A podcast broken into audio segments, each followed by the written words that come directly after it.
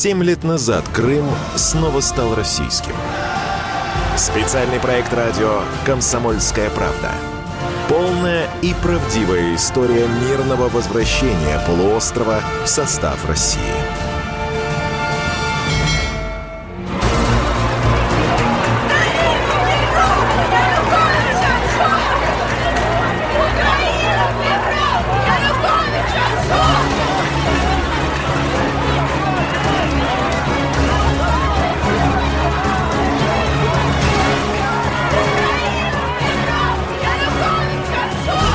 Крым я попал прямо с Майдана.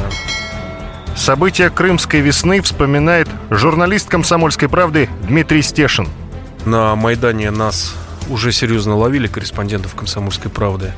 Вывозили нас вот с самой этой площади, оцепленной, обложенной баррикадами, коллеги из э, киевской комсомолки, чуть ли не в багажнике. И уезжали мы из Украины на поезде, потому что товарищ э, оператор Первого канала, вылетал через аэропорт Борисполя и успел нам позвонить, сказать, не вздумайте уезжать через аэропорт. Там несколько кордонов э, правосеков, каких-то активистов со списками ловят депутатов э, регионалов и э, неугодных журналистов. И вы там в этом списке есть. Но тума им не хватило заблокировать вокзал, и мы спокойно уехали оттуда на поезде в Москву. Почти сразу же прилетели в Крым. Там еще стояли в аэропорту люди в форме державной варты погранслужбы, но было понятно, что Крым уже уплыл давным-давно в сознание. Я был в 2010 году в Крыму, общался с представителями русских общественных движений. А они имели там достаточно серьезные позиции, выпускали газеты многотиражные, в общем, какие-то были движения. И прямым текстом я не раз слышал, что мнение консолидированных украинских политиков о Крыме было такое, зачем в него вкладывать деньги, он все равно уйдет в Россию. Так что мне были уже непонятны вот эти постмайдановские кукарекания, которые до сих пор э, страдают по поводу аннексии Крыма. Потому что если сам Крым, побережье более-менее в 2014 году выглядело прилично, то стоило отъехать от любого города вот туда, в центр, материковый Крым. Там хотелось плакать, там как война прошла после майдановского угара, конечно, Крым показался уже определившимся, и э, это мое было мнение, что ну, практически все свершилось, нужно было только юридически это зафиксировать. Мы мотались вместе с нашими военными, и один из офицеров подошел к КПП, там его встретил командир части, его зам, э, и сказал, что у меня задача занять периметр части от банкомата вон до того угла забора. И вот во время этого разговора, достаточно нервного, а молодой солдатик украинский схватил ручной пулемет Калашникова и бросился в бетонированную ячейку, окоп прямо у входа в КПП. Она была оборудована, ну, заранее, несколько лет назад. Начал судорожно дергать затвор. И вот тут я заметался, потому что я оказался точно на линии огня, вот в центре. Но ситуация разрешилась просто в одну секунду. Огромный военный подскочил к этому солдатику, взял его за шиворот натурально вместе с пулеметом, просто поднял, вытащил из этого окопа, дал ему пендель, солдатик исчез. Дальше мы мотались по полуострову, общались, там нас интересовала татарская диаспора. Единственный, кто как-то сомневался, колебался, это татарская диаспора. Мы были ночью на их ночных бдениях возле татарского телеканала, они там стояли, жгли костры с палками, достаточно нервно реагировали на российских журналистов. Около тысячи, предположительно, российских солдат блокируют украинскую воинскую часть. Это длится уже несколько недель. Многие задаются вопросом, когда же это закончится. Представители так называемой самообороны полуострова, которые тоже участвуют в блокаде, уверены, что все завершится мирно. Здесь ни одного выстрела не будет, все спокойно уедут. Кто хоть захочет уволиться, будет просто спокойно здесь жить у нас в Крыму. Ну, в принципе, как показали до последующие события, большинство татар вообще не понимали, зачем их Крым нужен Украине. И, в принципе, совсем согласились. Мы заехали в главную мечеть на тот момент полуострова Бахчисарай. Тоже там была интересная встреча, нам хотелось поговорить с имамом. Ну, к нам вышел человек с револьвером, возможно, травматическим на поясе, в форме охранника. Сказал, что имама нет. Да даже если бы... Я говорю, ну, мы подождем. Да даже если бы и был, у вас не получится с ним поговорить. Я говорю, почему? А он не знает знает русского языка, он из Турции. Отлично. Но у Турции всегда были свои виды на этот полуостров. Она работала через мечети, и э, Украина особо не напрягалась, что на полуострове создавались одна за другой ваххабитские джиматы и ячейки Хизбут Тахрир. Но вот сейчас все это разгребли за последние пять лет. Потом был день референдума. О том, что писала в те дни зарубежная пресса, вспоминает журналист «Комсомольской правды» Андрей Баранов. Западные СМИ встретили в штыки итоги крымского референдума в марте 2014 года. Подавляющее большинство из них писали о российской интервенции на полуострове как о свершившемся факте. Немецкая Бильд утверждала, что очень многие жители Крыма не желали участвовать ни в каком референдуме. Мол, людей гнали под автоматами и под автоматами заставляли голосовать. Кроме того, немецкие журналисты писали о якобы проводимых обысках у тех жителей, которые были не согласны с Россией. Таким образом, Москва, по их мнению, планировала ввести на полуострове полицейский режим. Дмитрий Стешин продолжает за несколько часов до начала референдума нам очень нужен был представитель татарской диаспоры, желательно ветеран Великой Отечественной, который воевал, чтобы он нам рассказал вообще свое мнение, рад он, не рад. Мы вышли на сына одного такого ветерана, живущего в Ялте. И сын страшно не хотел ни с нами разговаривать, ни чтобы мы к его отцу приезжали на следующий день. И я вдруг меня вот как вот прорубило такое озарение было. Я говорю, вы понимаете, мы живем на сломе исторических эпох. И сейчас, в эти дни, любое свидетельство современников останется в веках. Какая пауза повисла, и этот парень татарин говорит, вы где остановились? Я к вам сейчас приеду, все расскажу. Я говорю, да сегодня не надо, давайте завтра там с утра пересечемся. Утром встретились, поговорили. Кемаль Куку, один из лидеров народного движения крымских татар. Голосовать я пойду. Это принципиально, нам не нужна война у народа нет уверенности сегодня. Ни этому референдуму Украине не верим, и Россия тоже. Наш народ боится войны. Вот это переселение, не переселение, изгнание, возвращение. Все это э, еще раны на сердцах у поколения, которые эту войну пережили, это изгнание пережили. И это возвращение – и к тому же сегодня наш народ еще подвешенный. Поэтому очень трудно народу разобраться. Дмитрий Стешин продолжает. Я не видел, не зафиксировал глазом никаких более-менее там внятных протестов, скажем так, украинской стороны. Вот кроме столкновения с татарской диаспорой под стенами крымского парламента, ничего подобного не было мы выехали на, скажем, прилегающие территории в город Херсон, да, ближайший к Крыму городок, где в принципе, вот секунда промедления нас, наверное, било бы человек 50, а может быть 100, потому что едва мы начали опрашивать людей в центре Херсона, вроде русский российский город, да, вокруг нас сразу же стала стягиваться толпа с, с палками, потом мы с Сашей Коцем под предлогом, что нам нужно аккумулятор в камере поменять, прыгнули в машину и уехали. То есть вот такая разница, казалось бы, между Симферополем и Херсоном, 100 с чем-то километров, да, а совершенно другие настроения и совершенно другие цели можно посмотреть по цепочке исторических событий. Я считаю, что Украиной нужно было заниматься уже в тот момент, как высохли чернила на всех документах, которые сопровождали распад Союза. Но у России не было на это ни сил, ни желания. И только в начале 2000-х пошли какие-то подвижки. Вот помните, челночная дипломатия Лужкова стали вкладывать деньги в пророссийские организации в Крыму. Сразу же мгновенно в Киеве проходит прозападный оранжевый Майдан. Фрагмент программы «Познер» за 2008 год. Гость – тогдашний мэр Москвы Юрий Лужков. Это берет за сердце, ну, я не знаю, каждого россиянина. Вот то, что происходит с Севастополем и с Крымом, это наша история, это наши потери, которые каждый россиянин считает потерями несправедливыми для нашей страны. 225 лет назад Екатерина, понимая государственные интересы России, отвоевала Крым. И сейчас мы по пьяни одним росчерком пера взяли и отдали Крым и Севастополь, когда делили страну. А Крым был отдан Украине в связи с 300-летием добровольного воссоединения Украины Хрущева, с Россией. Хрущева. Но когда соединялись, можно что-то сделать, а когда расходились, отдайте. И Я продолжаете выступ... утверждать, что Севастополь это не территория Украины. Севастополь никогда не был территорией Украины.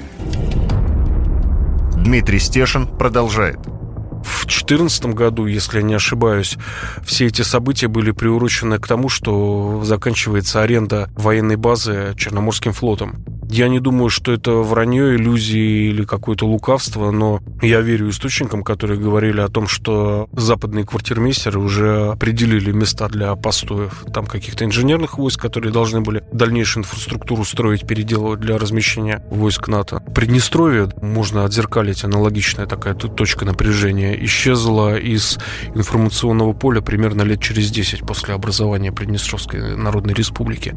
Я думаю, еще пять лет потерпеть, и все как-то свыкнутся, что Крым российский. Думаю, виды на Крым были в тот момент, когда мы отказались категорически убирать наш флот из Севастополя. И было понятно, что не оставят вот эту ситуацию в покое и не дадут владеть Крымом каким-то третьим странам, размещать там недружественных государств воинские контингенты. Там будет либо Россия, либо никто. Семь лет назад Крым снова стал российским. Специальный проект радио «Комсомольская правда». Полная и правдивая история мирного возвращения полуострова в состав России.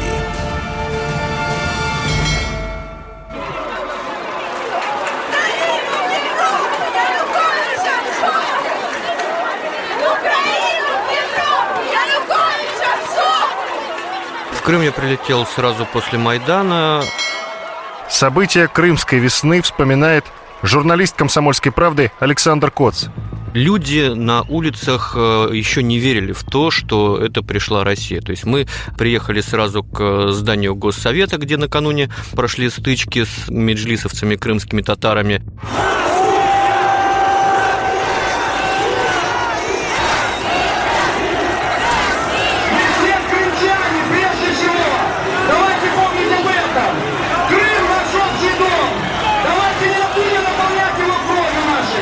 Их там уже не было, потому что они, видимо, уже почувствовали, что повторно вот такую потасовку затеять уже не удастся. Уже на здании Госсовета висел российский флаг, уже его охраняли какие-то странные люди в форме и с автоматами, уже по дорогам Крыма ездили колонны невидимые до этого момента техники типа «Тигров», да, их в России на тот момент еще не так много было, но вот они появились на улицах Крыма, при этом на многих даже не были сняты номера, по которым, в принципе, можно было понять, из какого военного округа приехали те или иные бойцы. Но при этом я обращал на себя внимание, что были вооруженные люди и не армейского типа. Я только позже узнал, что это были и местная самооборона, которая разжилась оружием благодаря усилиям ветеранов из боевого братства. Их туда приехало порядка 100 человек, причем 40 человек из Мариуполя. И вот э, первый захват воинской части это была Балаклава, пограничная бригада, где как раз и самооборонцы разжились оружием. Больше всего, конечно, впечатляла российская армия. Тут мы видели рождение новой российской армии, современно экипированный спецназ, который четко действовал, каждый был на своем месте, каждый знал, что делает. Мы это наблюдали по захватам воинских частей, по их э, блокированию.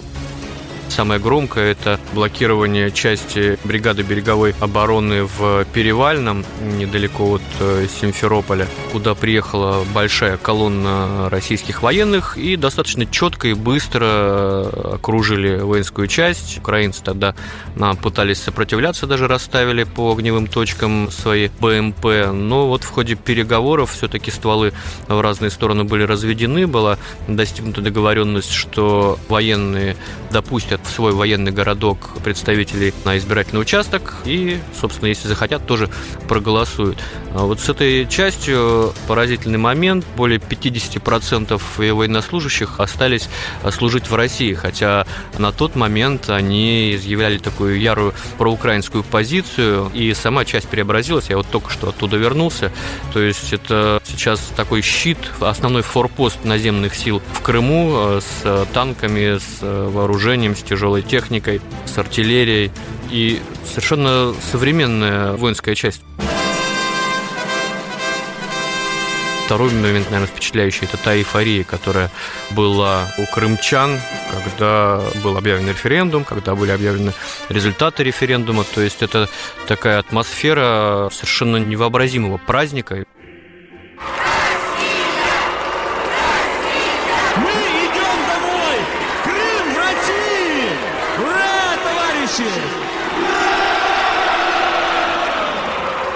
Я вот никогда такого нигде а, не чувствовал. Ну, просто пробирает до мурашек вот эта атмосфера, когда весь город э, высыпает на улице с российскими флагами, целуется, плачет, э, смеется, братается.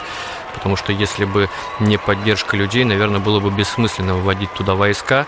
Я не верил, что придет из-за зарубежной армии. О том, что писала в те дни зарубежная пресса, вспоминает журналист «Комсомольской правды» Андрей Баранов. Французская версия портала The Huffington Post выразила уверенность, что далеко не все крымчане, прежде всего украинцы, пожелают стать жителями очередного российского региона. У России с ее ослабленной экономикой нет сил и возможностей улучшить жизнь полуострова. Скорее всего, трудности будут нарастать, а с ними крепнуть сопротивление, которое станут оказывать разочарованные озлобленные люди в Крыму российским оккупантам. Александр Коц продолжает. Боялся, что возможно какое-то локальное кровопролитие, более достаточно серьезные стычки с украинскими военными в Феодосии, где не хотели поднимать российский флаг в воинской части морпехи. Были серьезные столкновения на Бельбеке, на аэродроме. Вот это все могло закончиться кровью, но ставка была сделана именно на бескровное разрешение вот этих вот конфликтов. Визит Петра Порошенко в Крым 28 февраля 2014 года. Все, покричали. Вот, коллеги, от наших с вами усилий совместных зависит, будет ли в Крыму мир. Я приехал для того, чтобы этот мир найти. Вот сегодня мы с вами должны найти этот компромисс. Минуточка, послушайте. Я сегодня... У нас мир, здесь мир, у нас нормально. Ну хорошо, у вас есть мир свободен. Не, ну у нас... Вы свободны. Александр Коц продолжает. На самом деле удивительно, что ни у кого не сдали нервы, и вот за эти дни никто не погиб. За сутки до нашего приезда вышли как раз представители Меджлиса крымско-татарского, и они пытались взять под контроль парламент, им противостояли обычные люди. У меня есть знакомый, который там был, Виктор Аносов, на тот момент просто строитель. Ну, у него была своя строительная фирма, он просто записался в народное ополчение, и вот они пытались каким-то образом противостоять этой толпе крымских татар, но на тот момент, это было 26 февраля, крымские татары были более организованные и структурированные, наверное, организации, и им удалось оттеснить это народное ополчение от здания Госсовета. Казалось, что тогда битва была проиграна. Фрагмент информационного выпуска на украинском телеканале «Интер» 25 февраля 2014 года.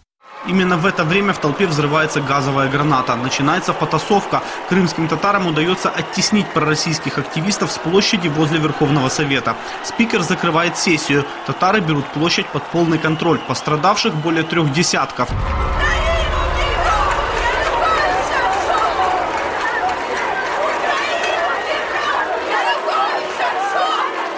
Толпе рвутся несколько светошумовых гранат. Раненых нет. С рассветом над зданием уже развивается российский флаг и флаг Крыма. Здание оцепляет местная милиция. Близлежащие улицы перекрывают патрули ГАИ. С неизвестными, захватившими здание в Симферополе, пытается провести переговоры Анатолий Могилев. Безрезультатно. Я видел только одного человека, о котором говорил, который одет, ну, скажем так, полевую форму, только без опознавательных знаков. Я спросил о, том, кто они, откуда, сказали, что говорить не уполномочены. Взяли мою фамилию, имя, отчество, аккуратно записали, записали мой телефон.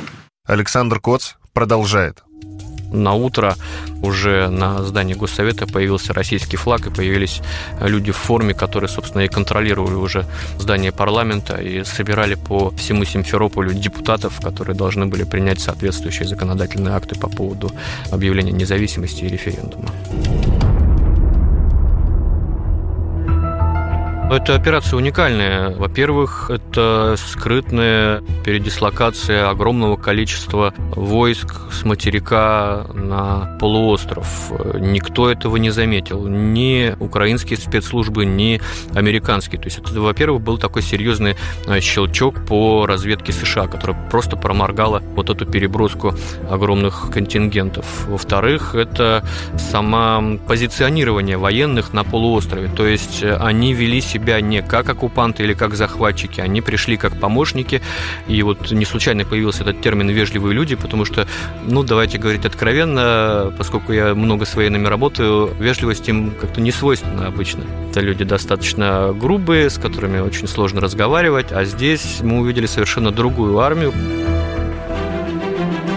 В-третьих, это вот то, о чем я говорил, это бескровная операция. То есть изначально план был такой, чтобы было меньше поводов обвинить э, Россию в каких-то страшных грехах. И поэтому достаточно долго велись переговоры, в том числе и с привлечением политиков, то есть там участвовали и сенаторы. Это достаточно сложный процесс.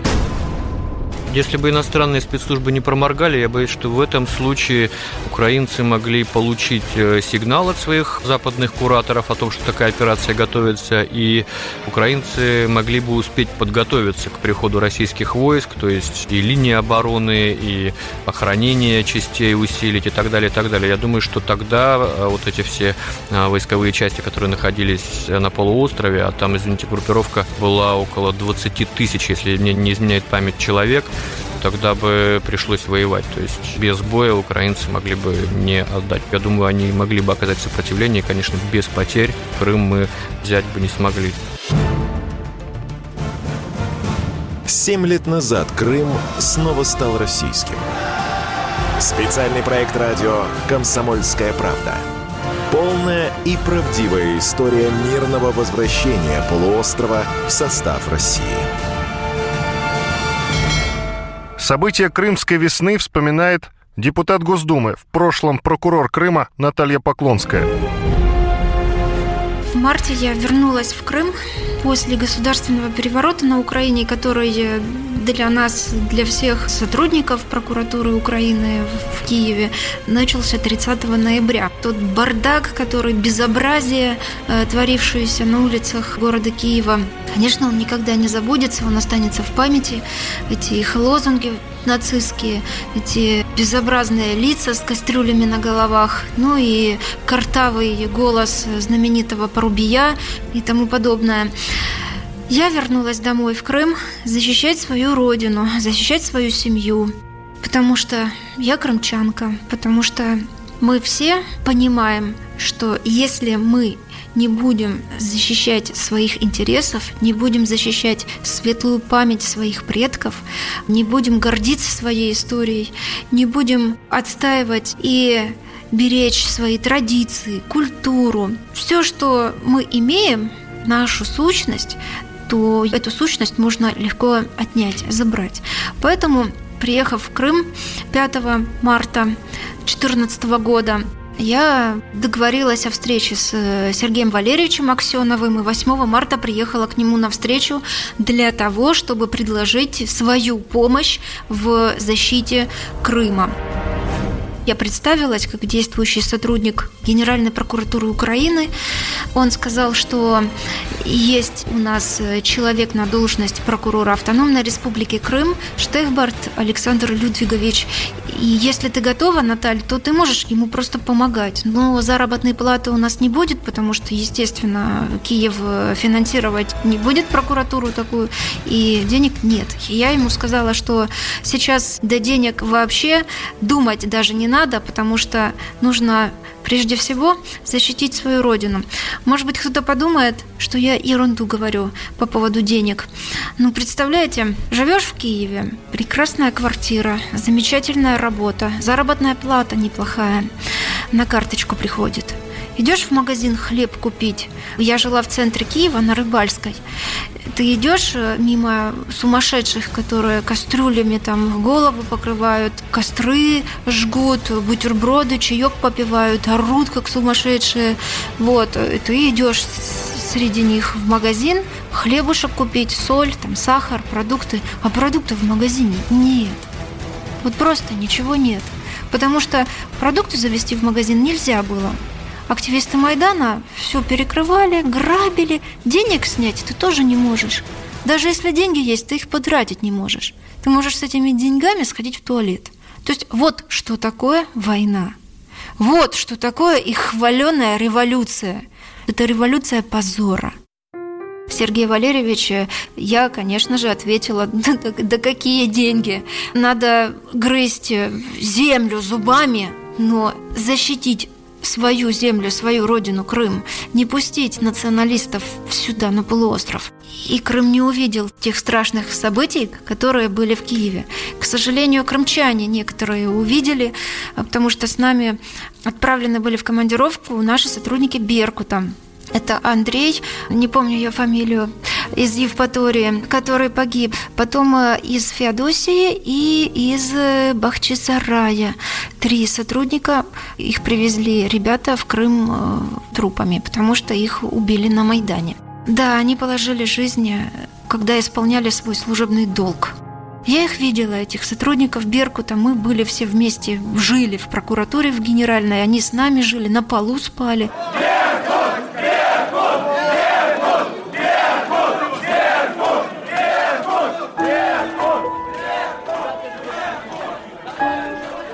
Крымская весна – это наша победа, это народная победа.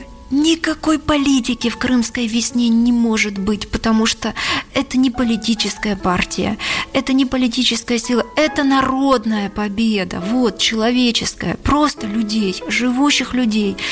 Все объединились, было такое сумасшедшее единение, какую ты там партию поддерживаешь, правую, левую, центральную, какую угодно, неважно, все объединились для достижения одной цели, благородной цели, без скорости, без каких-то там мыслей, без э, желания и стремления стать знаменитым, богатым. Желание одно – защитить Крым. Слава Богу, президент нас поддержал. Мы обратились к нему с просьбой, чтобы он нас вернул на родину. Я слышал, как крымчане совсем недавно говорят, что тогда, в 91 году, их передали из рук в руки просто как мешок картошки. Трудно с этим не согласиться. Российское государство, что же оно? Ну что Россия? Опустила голову и смирилась. Проглотила эту обиду. Наша страна находилась тогда в таком тяжелом состоянии, что просто не могла реально защитить свои интересы. Но люди не могли смириться с вопиющей исторической несправедливостью. Все эти годы и граждане, и многие общественные деятели неоднократно поднимали эту тему. Говорили, что Крым – это исконно русская земля, а Севастополь – русский город. В один миг нареченные братья отреченными стали вдруг. Это по поводу отношения бывших друзей, бывших коллег – у меня, по крайней мере, со стороны Генеральной прокуратуры Украины и напуганных э, руководством Генеральной прокуратуры Украины, тем новым руководством преступным, которые мне звонили и говорили, чтобы я думалась, что за мной уже выслали машину со спецназом, там, и чтобы я не надеялась на какой-то суд, а у меня судьба будет. Это площадь Майдана, где меня разорвут на кусочки, не надейся там на суд. Это мне говорили мои бывшие друзья и коллеги.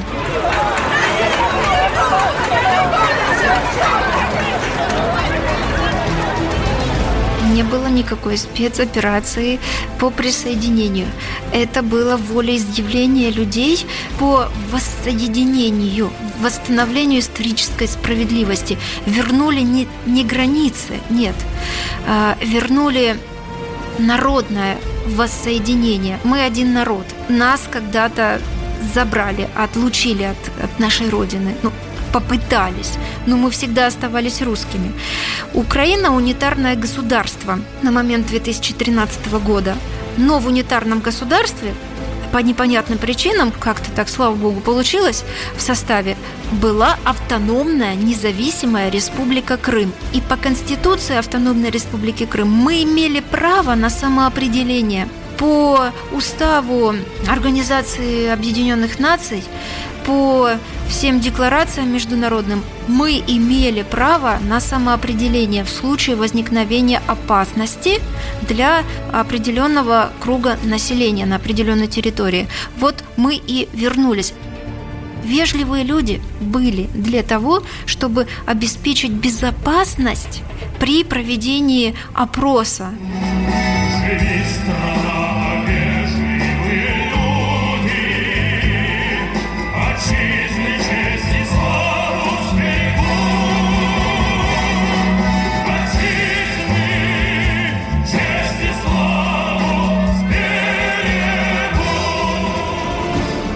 я знала, на что я иду. И если бы я не готова была пожертвовать своей жизнью, я бы на это не пошла, потому что угроза над нами серьезная была. И я не боялась называть все своими именами. Я заявила, что Небесная Сотня – это черти из пепелища. Я их видела прекрасно, я их преступления фиксировала на Майдане в Киеве. Власть,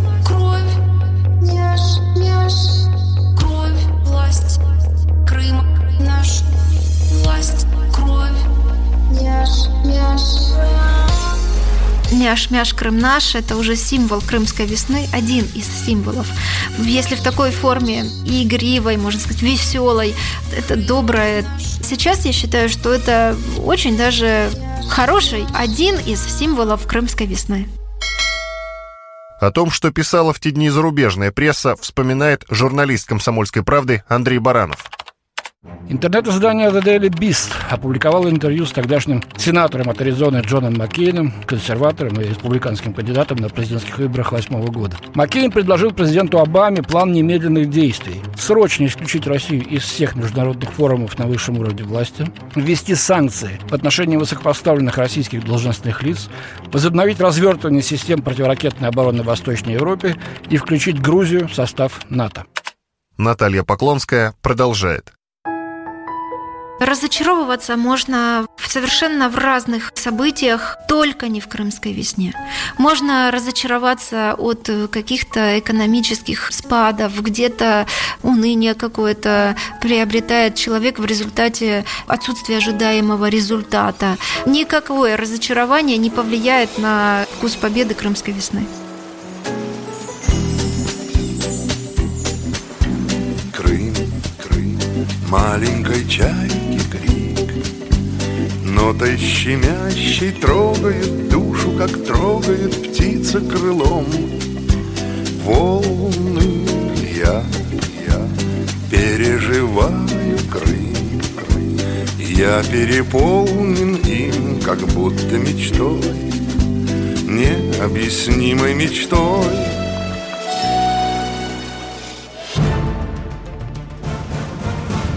Семь лет назад Крым снова стал российским. Специальный проект радио «Комсомольская правда». Полная и правдивая история мирного возвращения полуострова в состав России. События Крымской весны вспоминает военный обозреватель «Комсомольской правды» Виктор Баранец министру обороны России с секретным письмом, которое теперь уже не секретное, обратился с докладом, который сообщал, что обстановка вокруг Черноморского флота ухудшается с каждым днем. Бьют офицеров, отнимают оружие. Есть попытки нападения на оружейные склады. Издеваются над женами, детьми офицеров. И более того, это письмо вице-адмирала Витко, тогдашнего командующего Черноморским флотом, заканчивалось вот такими словами, что в этой ситуации командование Черноморского флота предлагает разработать план частичной эвакуации Черноморского флота, имеется в виду семьи военнослужащих.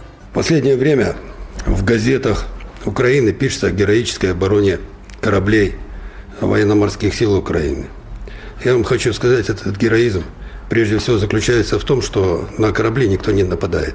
Однако горячие головы в руководстве Украины сегодня издали указ о разрешении применять оружие.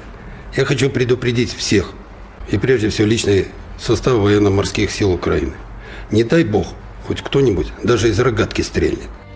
Витко предлагал, что нужно в той ситуации усилить охрану и береговых структур, и жилых городков, и складов, и всех коммуникаций. Почему? Потому что в случае заварухи экипажи кораблей быстро переместились на эти самые корабли, ушли в море, а кто будет охранять все то, что на берегу? И тогда Шойгу доложил об этой ситуации Путину, и Путин согласился с тем, что нужна дополнительная переброска войск. И по распоряжению министра обороны генеральный штаб готовил план повторяю еще раз, дополнительной переброски. Почему? Потому что по Харьковским соглашениям Россия имела право иметь в Крыму до 25 тысяч человек военнослужащих. А сколько было? 12 с половиной. Сколько мы могли еще перебросить по закону? Еще 12 с половиной. Теперь смотрим на группировку украинских войск в Крыму. 19 тысяч 800 человек. Полное преимущество. И теперь представьте себе, что если бы националисты попросили украинских военных выйти за пределы городков. Это была бы кровавая буча, которая наверняка могла не закончиться и по сей день. Поскольку там, в этой мощной, я не побоюсь сказать, мощной украинской группировке были представлены все виды, там рода вооруженных сил, там был и спецназ, там было матерые представители разведки и, и так далее. Дорогие друзья, там заваруха была очень серьезная, тем более если учитывать, что крымские татары затевали Бучу. Конечно, Министерство обороны Эту операцию по дополнительной переброске войск готовила в максимальной скрытности. Для того, чтобы одурачить западную разведку, которая тут кишела в Москве, вот здесь были предприняты меры для того, чтобы не засветиться. Так вот, во время подготовки этой операции категорически запрещалось отдавать приказы по телефону или в бумажном виде, чтобы это ничего не досталось разведке. Приказы отдавались глаза в глаза и только устным образом. Министерство обороны приняло меры для того, чтобы дезинформировать противника, отвлечь его внимание от переброски войск в южном направлении. Для того, чтобы одурачить западную разведку, был отправлен эшелон на Урал. Тут же была выброшена Деза, что суперсекретное оружие перегоняется куда-то на Урал для испытаний. Тут же куча натовских разведчиков побежали за этим эшелоном. Тут же был выбросили информацию с Министерства обороны, что на севере Россия пытается проводить какие-то учения чуть ли не по захвату какого-то куска там американской Арктики или канадской Арктики. Это тоже отвлекало их. С другой стороны, на юге, на одном из ростовских полигонов были затеяны крупные учения, которые тоже привлекли внимание иностранных разведок, но под шумок этих учений шла переброска. Переброска шла разными способами. По воздуху и по воде. Часть наших спецназовцев и других подразделений прибывали в ночное время суток, прибывали там в Новороссийск, их перебрасывали на корабли, и они только в ночное время они перебазировались в Крым. Но все это было сделано быстро, все это было сделано великолепно. Основная задача была помочь ополчению, оборонцам, которые окружали украинские воинские части, а наши военнослужащие их подпирали. Конечно, в авангарде нашей группировки, которая перебрасывалась в Крым, конечно, действовали силы специальных операций. Они сыграли решающую роль в деблокировании здания Верховного Совета, которые заблокировали и крымские татары, и бандеровцы, националисты, там и свобода, там и, и правый сектор, кого там только не было. И они мешали созданию нового органа власти. И вот для того, чтобы разблокировать это здание, и был оброшен брошена туда рота спецназа, которая выполнила блестяще эту задачу без единого выстрела. Есть такая академия в Америке, Вестпойнт называется. Вот уже вскоре после этой операции был введен курс, который посвящен только и только изучению действий российской армии во время Крымской весны. Да-да-да. Этот курс включает в себя несколько часов, даже там зачеты сдают курсанты и, и офицеры. Бывший командующий э, войсками НАТО в Европе генерал Бридлов честно сказал, что мы не ожидали от русских такой прыти. Они действовали быстро, они действовали всегда на несколько шагов впереди нас. Ну, а что касается президента Соединенных Штатов Америки, тогдашнего Обамы, он вызвал себе директора национальной разведки и отчитал разведку Генеральный штаб предвидел усиление интенсивности захода натовских кораблей нечерноморских стран в Черное море, разведывательные полеты. О том, что писала в те дни зарубежная пресса, вспоминает журналист «Комсомольской правды» Андрей Баранов. Британский «Индепендент» указывал, что самыми результативными будут не военные действия против России, а экономические санкции. Перекрытие турками Босфорского пролива, замораживание заграничных счетов российских чиновников, расширение закона Магнитского. «Таймс» признавала, что если смотреть на ситуацию реалистично, то надо отметить, что Крым уже находится в руках Кремля. Главная задача теперь – удержать Россию от захвата русскоговорящего востока Украины. Виктор Бронец продолжает. И уже буквально через полгода после Крымской операции министр обороны на одном из совещаний сказал, что количество, мне запомнил цифра, что количество разведывательных полетов и в районе Крыма, и на западе, и на северо-западе России у границ России увеличилось, внимание, в 8 раз. Таким образом, НАТО давал понять, что вот такой настрой, военный настрой после Крымской операции. Еще только начинались зачатки Майдана, а уже огромное количество граждан органов, патриотически настроенных военных, которые, в общем-то, здесь и там служили на российском Черноморском флоте, обращались к Кремлю, потому что все ждали, что начнется кровавая бойня, что начнется второй Майдан, что начнется гражданская война, которая будет 10 раз кровавее, чем та, которая творится на Донбассе. Нисколько не сомневаюсь, что Крым стал бы мощной натовской базой, военной базой. Это был бы непотопляемый авианосец НАТО. И там бы были все войска, и ракеты, и корабли, и так далее. Нельзя забывать об одном, что один из наших великих флотоводцев в давние времена сказал, кто контролирует Крым, тот контролирует Черное море.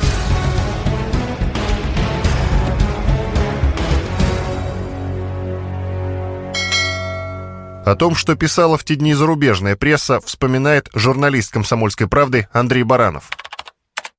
А вот о чем намеренно не писали западные газеты в марте 2014 года. Об этом стало известно три года спустя из книги немецких авторов Ральфа Рудольфа и Уве Маркуса, которая называлась «Спасение Крыма».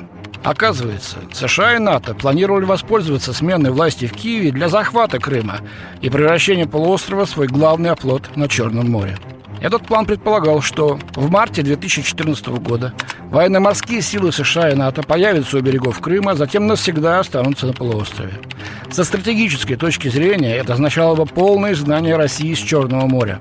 В конце февраля США и НАТО уже направили свои военно-морские силы из Средиземного моря в Черное. Все крупные западные СМИ, говорят авторы книги, умолчали об этом. Далее началась гонка на время, в которой убедительную победу одержал Путин – После референдума в Крыму в середине марта полуостров был присоединен к России. США и НАТО остались на бабах.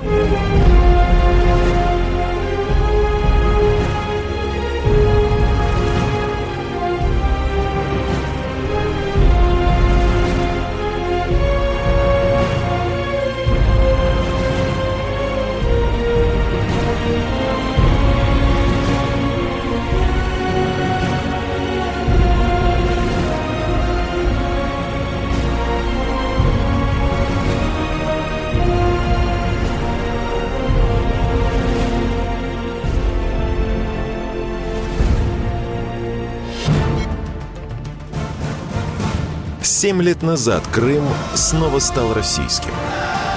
Специальный проект радио «Комсомольская правда». Полная и правдивая история мирного возвращения полуострова в состав России.